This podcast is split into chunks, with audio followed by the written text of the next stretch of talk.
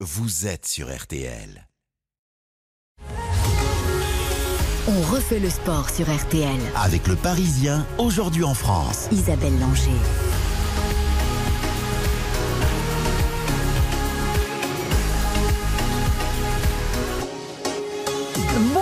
Il va y avoir du sport pendant ces 30 minutes. Dans un instant, nous allons revenir sur la victoire du 15 de France 37-10 contre l'Italie en ouverture du tournoi Destination. Nous serons avec notre spécialiste rugby Jean-Michel Rascol, mais aussi avec celui qui a porté le maillot bleu à 77 reprises, l'ancien ouvreur des Bleus Frédéric Michalak. Bonsoir Frédéric. Oui, bonsoir. Vous nous direz comment vous avez trouvé ces bleus dans un instant. Nous reviendrons aussi sur la désillusion de Perrine Lafont, quatrième de la finale en ski de boss aux Jeux Olympiques de Pékin. Des JO que Pierre Voltier, double champion olympique de snowboard cross, aurait pu disputer, mais le rêve du Français a brutalement pris fin pour une question médico-légale. Il nous expliquera pourquoi. Et puis nous profiterons de sa présence pour parler également réchauffement climatique à l'occasion de la troisième édition de la Semaine verte sur RTL. En fin d'émission, nous passerons un coup de fil à Amandine Bouchard qui a remporté son premier tournoi de Paris de judo. Pour m'accompagner ce soir, Benoît Lallemand, le patron du service des sports du Parisien aujourd'hui en France. Bonsoir Benoît. Bonsoir Isabelle, bonsoir à tous. Ils vous ont plu ces bleus du rugby? Oui, ils m'ont plu. Après, il y a un peu brouillon parfois, mais ça, ça donne envie de voir la suite et euh, enfin vraiment envie. Mais c'est pas franchement une surprise. L'actualité sportive de ce dimanche, c'est tout d'abord euh, du football. Bonsoir Baptiste Durieux. Bonsoir Isabelle, bonsoir à tous. Bordeaux s'enfonce. Et oui, défaite des Girondins 5-0 face à Reims. Bordeaux de retour à la 19e place et de nouveau relégable. Nice a chuté aussi cet après-midi. Les Aiglons s'inclinent 1-0 face à Clermont. La victoire du Stade Rennais euh, face à Brest 2-0. Du côté de la Méno, courte mais importante victoire de Strasbourg face à Nantes. Succès 1-0. Et puis plutôt dans l'après-midi, la bonne opération de Lorient qui sort de la zone rouge. Victoire 2-0 face à Lens. Et puis match nul et vierge entre Troyes et Metz. Dans une demi-heure dans RTL Foot à suivre en fil rouge la finale de la Coupe d'Afrique des Nations entre le Sénégal et l'Égypte et le dernier match de la 23e journée de Ligue 1 entre Lille et le PSG. En natation, Baptiste, rentrée réussie pour Florent Manodou. Absolument, de retour après sa médaille d'argent au JO de Tokyo l'été dernier, Florent Manodou a remporté aujourd'hui la finale du 50 mètres nage libre à Nice, première étape euh, du Golden Tour 2022. Et puis, euh, surprise à Montpellier en tennis, défaite en finale du tournoi d'Alexander Zverev, numéro 3 mondial, bousculé par euh, Alexander Bublik, 35e au classement ATP, défaite en 2-7, 6-4, 6-3. Et enfin, écoutez, l'acclamation du public euh, réuni au bord de l'eau pour applaudir un homme, l'inoxydable Kelly Slater, le surfeur américain, 50 ans dans une semaine.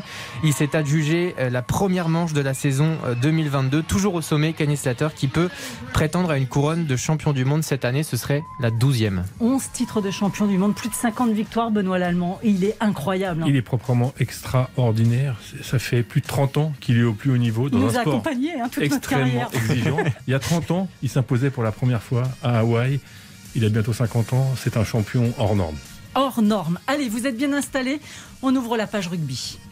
RTL, on refait le sport. Avec le Parisien, aujourd'hui en France. C'est toujours ces, ces matchs un peu pièges et en plus on commence à chaque fois par, euh, par l'Italie donc on se doit d'être au niveau dès, dès la première journée et ça valide quand même deux semaines de travail et le score est là, le bonus est là donc euh, on va, va pas cracher dessus et c'est très positif pour la suite et, bien sûr qu'on va, travailler sur tous, ces petits défauts et, toutes ces petites choses à, travailler pour être, fin prêt pour l'Irlande parce qu'on sait que ça va être un, très gros match et voilà qu'on peut jouer le, le sur ce genre de match.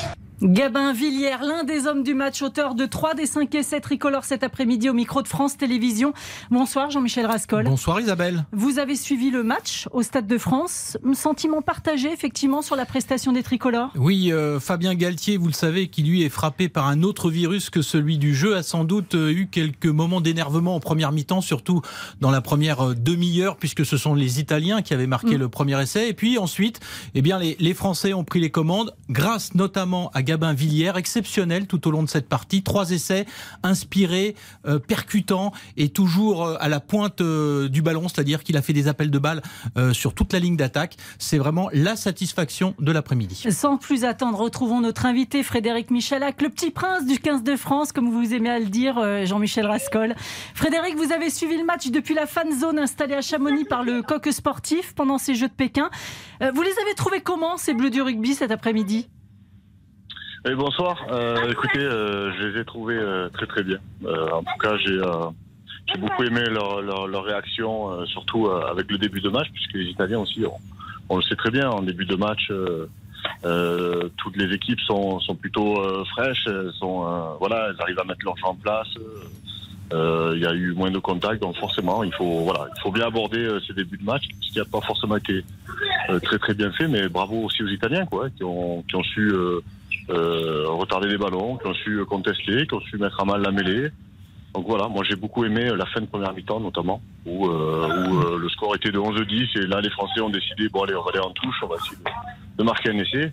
Et ça, ça les a quand même pas mal libérés parce que rentrer euh, à la mi-temps à 11-10, ça, ça aurait été un petit peu euh, difficile euh, euh, sur, sur, euh, ben, sur la deuxième période.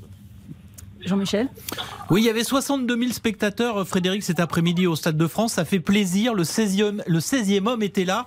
Et on annonce déjà les, les guichets euh, seront fermés samedi prochain pour, l'Irlande. Euh, Est-ce que l'Irlande, c'est déjà le premier choc? Car les Irlandais ont, frappé les esprits, ont marqué les esprits plutôt hier, en battant très nettement d'ailleurs le Pays de Galles. Oui, totalement. Euh, pour moi, l'Irlande est vraiment au même niveau sur l'hémisphère nord que, que la France. Ce sont vraiment les deux meilleures nations qui, euh, qui, qui ont réussi à, à bien, euh, à bien maîtriser les All Blacks, qui est la meilleure équipe du monde. Donc, euh, ils ont réussi à, à battre les Blacks aussi, comme la France, sur euh, le dernier, euh, la dernière tournée. Et, et aujourd'hui, on, on sent une équipe d'Irlande qui, qui, qui est à la fois bien en phase sur surtout ce qui est occupation du terrain, euh, jeu, euh, jeu au pré, euh, conteste dans les airs, et avec le métronome Sexton qui, qui avec toute son expérience arrive euh, réellement à, à mettre toutes ses équipes euh, et tous ses coéquipiers dans, dans le bon tempo. Donc c'est vraiment une belle équipe, ça va être une belle opposition pour la France. Benoît Lallemand Oui, bonsoir Frédéric. Alors on promet beaucoup de choses à cette équipe de France, euh, une victoire dans le tournoi peut-être, et puis plus loin la Coupe du Monde. Mais qu'est-ce qui, dans ce match-là contre l'Italie, qui vient après une victoire contre les Blacks, vous permet de dire qu'elle va tenir le choc contre contre l'Irlande justement? Qu'est-ce qui vous a le plus plu finalement dans cette équipe? C'est- l'adversité. Euh, c'est là où on voit euh, finalement quelle maîtrise l'équipe peut mettre en place. On, on s'est fait quand même pas mal chahuter sur, sur les zones de ruck. Et, les joueurs ont réussi à chaque fois à remettre de l'avant. Euh, J'ai beaucoup aimé euh, le, le travail de Jonathan Nanty euh, au milieu du terrain, qui, qui était un petit peu comme un neuvième avant. hein. On le voit souvent devant pour, pour essayer de casser les défenses. Voilà, il va, va falloir peut-être être encore meilleur dans la, dans la conservation et, euh, et continuer à occuper le terrain comme, ils l'ont fait parce que c'est vraiment brillant le, travail de Jaminet, Ntamak, les passes au pied pour, pour les ailiers. On a vu beaucoup de, petits de petits jeux au pied dans, dans l'embut qui n'ont pas forcément euh, scoré à chaque fois, mais, mais on sent qu'il y a réellement une volonté de, finalement euh, euh, trouver l'espace libre pour, pour euh, ou mettre Penaud ou mettre Villiers dans les espaces et ça s'est fait par trois fois parce que Villiers est au bon endroit, mais, mais il faut le voir, faut les voir ces coups-là et on sent que toute l'équipe elle est, elle est organisée sur euh, à la fois euh, re-engager du tempo quand on arrive près des 22 mètres, dans les 22 mètres adverses, mais aussi essayer de trouver ces espaces libres par le pied. Et là, on a des qualités. Frédéric, quel regard vous avez sur la charnière hein? On sait que vous euh, avez joué 10, mais aussi 9. Euh, la charnière toulousaine Dupont-Ntamak, elle n'a pas peut-être pesé aussi fort que d'habitude? Ben, au, au contraire, j'ai j'ai trouvé euh, la charnière euh, finalement plutôt en maîtrise. Et, et vous savez, bon, c'est dans ce sport-là qu'on est un peu chahuté devant, c'est toujours plus difficile. hein. On a vu, on a vu euh, euh, Dupont moins moins à l'aise forcément, puisqu'il y avait des ballons difficiles à, à gérer, mais au contraire, ils n'ont pas paniqué. A l'impression que cette charnière-là, elle a, elle a déjà 30, euh, 30 ans, quoi. C'est quand, même, quand même assez extraordinaire de les voir à ce niveau. Euh, temps de maîtrise, alors bien sûr, c'est l'Italie. Mais euh, malgré tout, euh, voilà, moi j'ai joué l'Italie, je me souviens d'une mi-temps où on se faisait crier dessus par Bernard Laporte. C'est resté célèbre. ça, avait été, ça avait été aussi difficile. Donc euh, voilà, c'est un petit peu la même philosophie. Et, et deuxième mi-temps, ben, euh, les joueurs euh, euh, re- remettent le- la marche en avant, euh, sont capables de- de- de- d'accélérer le jeu. Et on sait que les équipes, en général, elles, elles commencent à fatiguer dans les 20 dernières minutes. Donc en général pas trop s'affoler euh, pendant 60 minutes. On sait que le banc et, euh, euh, qui sont les finisseurs font, souvent le, bon boulot. Bon voilà, il y a quelques insatisfactions, on les fermés notamment sur le banc qui est rentré. Mais bon, c'est que des petits détails, hein. ils, en parlent même assez bien. Écoutez Frédéric, restez avec nous parce que le baromètre d'Oxa pour Kenéo et RTL cette semaine était consacré au 15 de France et au tournoi Destination. Bonsoir Émile Leclerc. Bonsoir Isabelle, bonsoir à tous. Vous êtes le directeur d'études de Doxa. Le moins que l'on puisse dire quand même, c'est que ces Bleus ont une belle image auprès du public. On a pu le voir cet après-midi au Stade de France. Il y avait une Oui. belle ambiance. Une belle cote de popularité. En fait, ça fait même deux ans euh, que les Bleus ont retrouvé euh, l'amour du public, hein, puisqu'il y a plus de 80% des Français et plus de 95% des amateurs de rugby qui, depuis 11 ans, une, une belle image de, ce 15 de France. Ce n'a pas toujours été le cas. hein. En février 2018, par exemple, il y avait seulement 60% des Français qui avaient une belle image du, du 15 de France. Donc c'est un amour retrouvé, effectivement. Maintenant, j'ai envie de dire, il va falloir concrétiser et avec des titres, et peut-être à commencer euh, par ce tournoi destination. Mais selon votre baromètre, ils sont largement favoris de ce tournoi destination. Exactement, c'est ce que nous disent les Français. Pour eux, 54% des Français désignent la France comme le favori, 78% même des amateurs de rugby, donc c'est des niveaux très élevés. Il y a une vraie confiance, une grosse attente, je pense notamment de, depuis le, le résultat face aux Blacks. Et ils pensent même, quand on interroge ceux qui nous disent ça va être la France qui va gagner, bah, les deux tiers d'entre eux nous disent qu'ils sont capables même de faire le grand chelem en battant toutes les équipes. Donc c'est un- une vraie attente autour de ce 15 de France dans ce tournoi des destinations. Et la dernière question, c'était la Coupe du Monde, bien sûr, qui a lieu en France en 2023. Ils l'attendent euh, impatiemment, ces, supporters. hein. Oui, c'est un événement attendu. 77% des, des amateurs de rugby nous disent qu'ils attendent l'événement. Ils sont même 25% à nous dire qu'ils vont chercher des places. Et c'est une attente qui est d'autant plus élevée qu'ils pensent le 15 de France capable de remporter cette première Coupe du Monde euh, à domicile. Donc il y a 80% des amateurs de rugby qui pensent que ce 15 de France, cette équipe-là, est capable de l'emporter et donc euh, d'avoir ce premier titre enfin qu'on attend depuis, euh, depuis de très longues années maintenant. Merci beaucoup, Émile Leclerc. Frédéric Michalak, vous partagez un petit peu euh, les mêmes sentiments que les Français? Sur cette équipe de France Oui, totalement. Oui, oui, totalement. C'est euh, une équipe qui euh, qui partage euh, déjà. C'est une génération qui partage des choses avec son public, avec ses fans. C'est peut-être une génération qui qui est la plus libérée aujourd'hui et qui vit bien avec son temps. Hein, on sait qu'il y a bon voilà l'avènement des, réseaux sociaux et, autres phénomènes qui, permettent de, de créer encore plus de liens et ils vivent bien avec ce temps-là. Euh, ils ont conscience du contexte dans lequel ils évoluent. Ils en parlent assez souvent. Ils ont conscience des, des médias autour, euh, des, des supporters, et euh, ils en prennent en compte. Donc c'est, euh, je pense qu'ils se trompent pas. Ils sont, ils sont dans le vrai et ça se ressent forcément dans le public parce que on sait que quand, euh, quand un joueur a un discours trop, euh, bah, trop classique, comme on peut le voir dans certaines disciplines, ça passe pas. Là, voilà, on, a- on, on sent des joueurs qui sont, qui sont bien, voilà. Et, et, euh, et en plus qui ont des résultats. Donc forcément, les résultats amènent plus de visibilité et plus de, de ben, plus de fans, encore plus de fans. Voilà, il faut aller sur de nouveaux terrains parce qu'on sait que ce sport euh, véhicule de belles valeurs et 2023, ça va être une formidable fête. Après, le résultat, on verra. En tout cas, le- dans le processus pour euh, aller jusqu'à 2023, ils sont dans le vrai parce que depuis deux ans, ça travaille bien. Depuis la dernière Coupe du Monde 2019 au Japon. Et euh, on sent une montée en puissance, match après match. Voilà, ils vont prendre des coups sur la tête encore. ouais. Ça, c'est une certitude. hein. Il faut presque. Hein.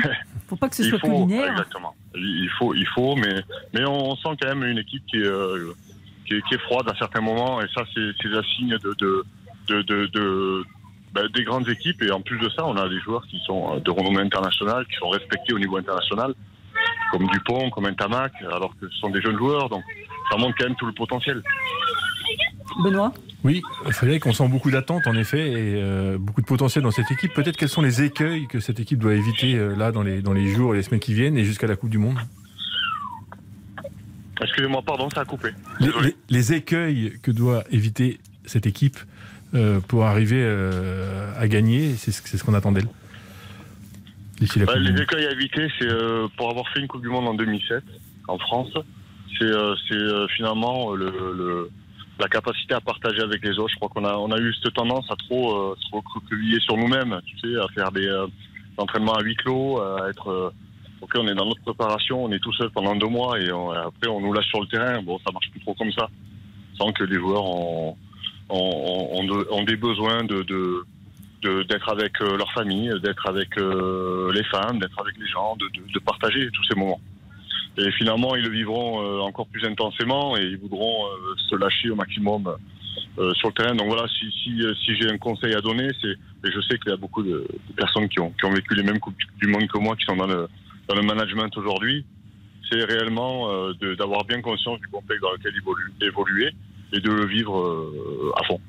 Eh ben, J'espère que vous serez entendu, euh, Frédéric, parce que c'est pas toujours le cas dans ce 15 de France qui reste quand même très fermé. Et puis juste une remarque, si vous pouviez user de votre influence pour que les Bleus ne jouent plus en blanc, mais en bleu face à l'Irlande, ça serait parfait.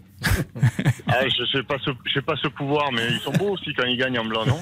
Ouais, ils sont beaux, mais bon, euh, des Bleus qui jouent en blanc, c'est toujours. Ah, ça c'est eh, un petit détail. C'est comme euh, le joueur qui chante pas la Marseillaise. Bon, je pense qu'à un moment il faut avancer, quoi. Hein. on a voilà, il faut, il faut, il faut avancer. On, est, on est, on est là pour, pour vibrer. Il nous faut vibrer. Après, euh, le joueur, l'important, c'est de, de, du début du match jusqu'au coup de sifflet final.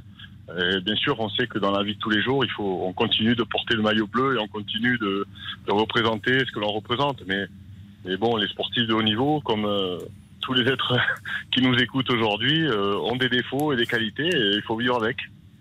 Merci beaucoup euh, Frédéric Michelac d'avoir été avec nous euh, ce soir. Merci, aux coqs sportifs qui nous ont permis, euh, qui nous a permis de réaliser cette interview. À bientôt. merci beaucoup Jean-Michel Rascol. Merci. Rendez-vous la semaine prochaine, hein, France-Irlande 17h45, c'est ça samedi. Hein. À suivre dans On refait le match. Restez avec nous. Après la pause, nous parlons des Jeux Olympiques de Pékin, mais aussi du réchauffement climatique. Des champions s'investissent pour lutter contre. C'est le cas de notre invité, le double champion olympique de snowboard, Pierre Voltier. RTL, on refait le sport. Avec le Parisien, aujourd'hui en France. Isabelle Langer. On refait le sport sur RTL. Avec le Parisien, aujourd'hui en France. Elle rêvait d'être la première double championne olympique de ski de boss. Au final, Perrine Lafont reste au pied du podium. Comme Ben Cavé hier, elle termine à la quatrième place. Écoutez la skieuse des Monts d'Olme au micro de nos confrères de France Télévisions. C'était mon rêve, c'était dur ce soir. J'ai eu du mal à me relâcher et à skier comme aux entraînements. Qu'est-ce que je peux dire de plus? C'est sûr que c'est c'est dur. Après, ben voilà, j'irai manger du chocolat et puis c'est tout quoi. Avec Ben? Avec Ben, voilà, hein, il en faut des quatrièmes et et oui, c'est sûr que bah, je rêvais de monter sur ce podium. C'était un, un autre rêve de petite fille, mais mais on voit que ben ce soir, celles qui sont sur le podium, il n'y a pas que des favorites. Il n'y a pas celles qui sont forcément constantes et et les Jeux Olympiques, ça reste une course d'un jour. C'est voilà, certains, bah, ils sont bons le jour J, ils sont en forme, d'autres moins, et puis certains arrivent mieux à gérer euh, cette compétition que d'autres. Donc euh, voilà. La déception de Perrine Lafont. Benoît, je voudrais que l'on demande son expertise à notre prochain invité. Double champion olympique de snowboard cross en 2014 et 2018. Bonsoir Pierre Voltier. Pierre? Ah. Oui, oui, bonjour ah. Isabelle. bonjour Pierre. Bien sûr, c'est une désillusion pour Perrine, mais elle n'a que 23 ans. Mais qu'est-ce que vous, vous pouvez lui dire? Parce que c'est vrai que doubler la mise, c'est jamais facile. Vous, vous l'avez fait. Euh, j'imagine que voilà, il faut digérer quand même. Oui, alors moi, moi je l'ai fait, mais je l'ai fait euh, à ma troisième Olympiade, pour ma troisième et ma quatrième, donc j'avais déjà beaucoup plus d'expérience. Par contre, je me suis ramassé à ma deuxième Olympiade en étant favori euh, euh, dans le dans, dans, la scène internationale du snowboard à ce moment-là. C'était en 2010 et, et, je me suis lamentablement ramassé avec une neuvième place. Donc le, le, poids que, qui pèse sur sur nos épaules quand on est favori, quand on se présente au jeu, Perrine, elle sort d'une médaille, enfin elle était titrée d'une médaille médaille d'or en 2018 et là, euh, bon ben là, tout le monde ne regarde qu'elle. Et, et, ces moments-là, au départ, quand on est favori et quand on doit remettre le couvert pour une autre médaille d'or, ils sont insupportables. vraiment, moi je les souhaite à personne, ils sont insupportables. La, pression est telle que bah, qu'on a du mal à s'en sortir, vraiment. Ouais, c'est compliqué. Benoît, vous vouliez. Oui, elle est, elle est d'autant plus insupportable sans doute que Perrine, elle nous a habitués à, à, gagner et on en a presque oublié que gagner c'est pas facile en fait. Et, et que oui les quatre années qu'elle a traversées n'ont pas été faciles pour elle. Elle a connu des hauts, mais aussi des bas, et que c'est peut-être tout ça qu'elle paye en fait euh, Et puis la concurrence s'est étoffée aussi. Oui, alors la concurrence est étoffée évidemment, mais bon, Perrine, elle est quand même très solide et puis elle est capable de gagner à tout moment. Là, euh, là, c'est clairement une, surpression qui qui euh, euh, qui lui pesait dessus, je pense, parce que elle est capable de gagner, on le sait, elle a tout, elle a, tous les outils dans la boîte à outils, il y a aucun souci, elle connaît le chemin. Euh, c'est juste que euh, voilà, c'est euh, c'est un jour qui est quand même tout particulier. On a beau enchaîner des coupes du monde euh, sur des podiums, des championnats du monde, des médailles en championnat du monde, malgré tout, quand on arrive au jeu, euh, c'est vraiment pas la même chose quoi. hein. Dans, dans dans nos sports qu'on pourrait dire un petit peu confidentiels, euh, c'est le jour à ne pas louper, c'est le jour pour lequel on se on se prépare pendant quatre ans quoi. Et quand on quand on arrive à ce jour-là et qu'on se retourne sur les quatre ans, on se dit waouh, mais là il y a pas moyen de il y a pas moyen d'être en échec aujourd'hui, c'est pas possible et donc la pression est d'autant plus forte. Des JO, Pierre, que vous auriez pu disputer. Euh, je rappelle rapidement votre histoire. Opération du genou droit à Noël 2020, pose d'une prothèse. À l'époque, Pierre, vous nous annoncez votre retraite. Et puis au printemps dernier, comme ça va plutôt pas mal, bah, vous remontez sur votre planche et à l'automne, vous vous prenez à rêver. Mais là, tout s'arrête pour une question médico-légale et un vide juridique.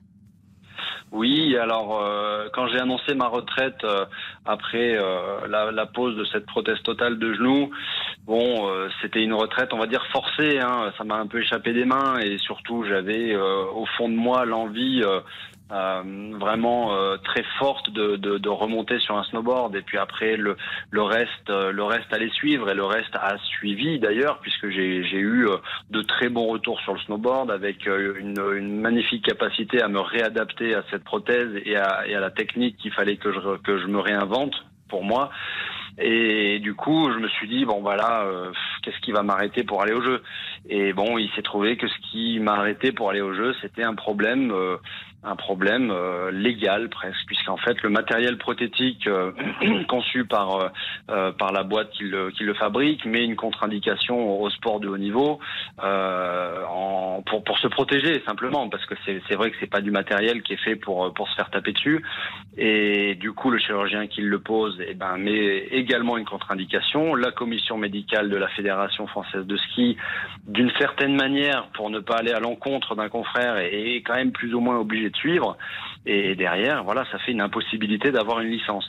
Donc, euh, c'est un cheminement qui s'est euh, qui s'est un petit peu compacté là dans les derniers mois de préparation, au mois d'octobre, novembre c'est un, c'est une question qu'on avait un petit peu laissée de côté, on va dire, en se disant on trouvera des solutions avec la fédération.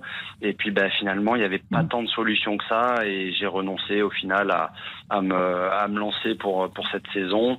Et donc j'ai renoncé évidemment à mon objectif des Jeux Olympiques 2022. Benoît? On sait que, Pierre, que la défense de l'environnement est, un sujet qui, vous intéresse, euh, euh, auquel vous êtes sensible. Quel spectateur, quel téléspectateur êtes-vous pour ces Jeux euh, de Pékin avec des sujets là aussi sensibles comme une neige 100% artificielle?